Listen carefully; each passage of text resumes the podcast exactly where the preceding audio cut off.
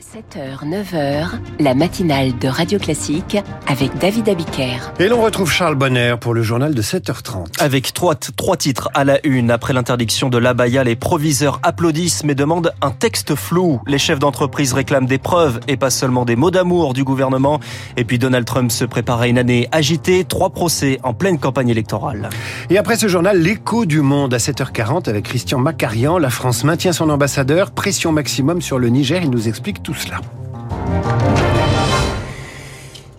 Et à la une, comment interdire l'abaya dans les écoles? Après la promesse politique se pose désormais la question de la mise en œuvre de cette décision nationale pour éviter de laisser les proviseurs seuls à interdire l'accès en classe comme c'était le cas jusque-là.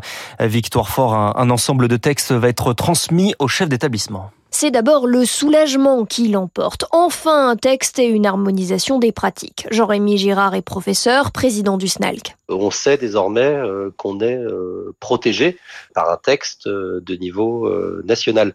Évidemment, dans la mise en œuvre, la première étape, c'est toujours le dialogue. Charge au proviseur de l'entamer. Florent Martin est chef d'établissement à Argelès-sur-Mer. Il a été confronté, comme tous mes collègues, dit-il, au port de la Baïa. Paradoxalement, pour lui, le futur texte devra rester flou. Si on commet l'erreur de vouloir définir ce que c'est strictement parlant une abaya, en termes de longueur, de couleur, nécessairement, on va se confronter à des stratégies qui vont être de contournement. Les proviseurs n'ont pas encore la circulaire entre les mains et cela presse. Quand dans un établissement, vous avez 20 ou 30 euh, jeunes filles qui viennent avec des abayas, c'est euh, autant d'opposition. Les jeunes seront là lundi. Et euh, je ne doute pas une seconde que certains vont euh, le. Le ministère promet un accompagnement des établissements, l'intervention des référents laïcité et même du recteur si cela est nécessaire pour désamorcer les conflits. Autre défi, l'accueil en classe des enfants handicapés. Le ministre promet le recrutement de 6500 AESH, ces accompagnants spécialisés, alors que 23% des enfants handicapés n'ont aucune heure de cours, la moitié, moins de 6 heures par semaine, selon l'association UNAPI. Emmanuel Macron détaille sa vision sur l'international. Deux heures de discours hier à la conférence des ambassadeurs, une crainte d'un affaiblissement de l'Occident et une demande, la libération des Français emprisonnés en Iran de manière arbitraire, dit-il. Il sont six au total, dont Cécile Collère, depuis mai 2022, privée de contact avec sa proche, dont sa sœur Noémie Collère. Au bout d'un presque un an et demi, là, nous, on est un peu à bout et on n'ose pas imaginer dans quel état est Cécile. On sait qu'elle a eu euh, plusieurs mois à l'isolement cellulaire, donc euh, totalement seule dans une cellule. Elle peut sortir euh, seulement trois fois par semaine de sa cellule c'est très très compliqué d'avoir euh, des réponses sur ces conditions de détention réelles. Nomi Colère avec Marc Tédé, Emmanuel Macron qui assume aussi un message de fermeté sur le Niger. On y revient juste après ce journal avec euh, Christian Macarian dans l'écho du monde. Euh, demain, le président réunit à Saint-Denis les forces politiques nationales représentées au Parlement. Jordan Bardella du Rassemblement national va demander un référendum sur l'immigration. Il s'appelait Nicolas Latourte, 29 ans, père de deux enfants, adjudant mort en Irak le 20 août. Une cérémonie d'hommage se déroule aujourd'hui à Angers en présence du ministre des Armées Sébastien Lecornu. 7h33 sur Radio Classique, le réchauffement climatique redessine la montagne. Les stations de ski sont-elles condamnées à disparaître Plus de 90% d'entre elles sont menacées si les températures grimpent de 3 degrés. C'est ce que nous apprend une étude publiée dans la revue Nature. Son auteur, Hugues François, est ingénieur de recherche à l'INRAE.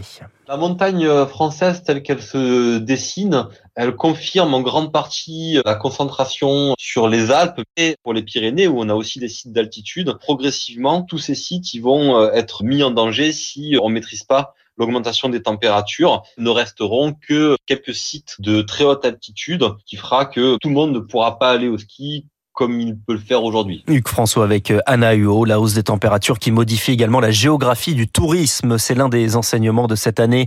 Le bilan est présenté par la ministre Olivia Grégoire. Bilan très positif avec euh, des arrivées internationales en hausse. Une opération séduction pour rassurer un patronat inquiet. C'est tout le sens de la venue hier d'Elisabeth Borne à la rentrée du MEDEF. Un message appuyé par le président dans un message enregistré. J'ai besoin de vous, dit Emmanuel Macron. Pas de hausse d'impôts, promet sa première ministre. De belles paroles, mais les dirigeants que vous avez rencontrés, Zoé Pallier, attendent désormais des actes.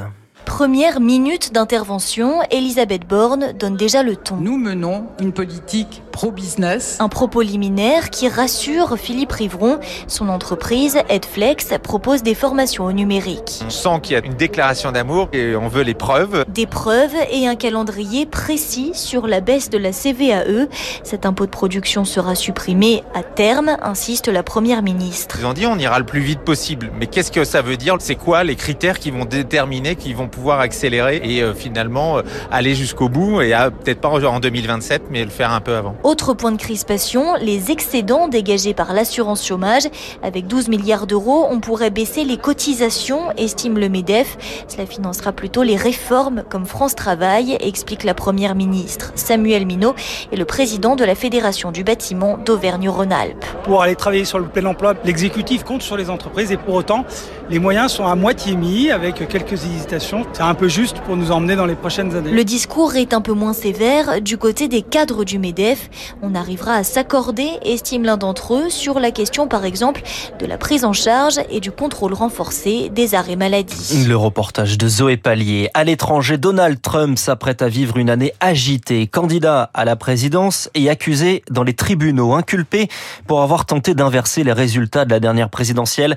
Héloïse Weiss, on connaît la date de son procès, ou plutôt de l'un de ses procès. Ce sera le 4 mars 2024 à Washington, une date que Donald Trump s'est empressé de dénoncer, parlant d'ingérence électorale.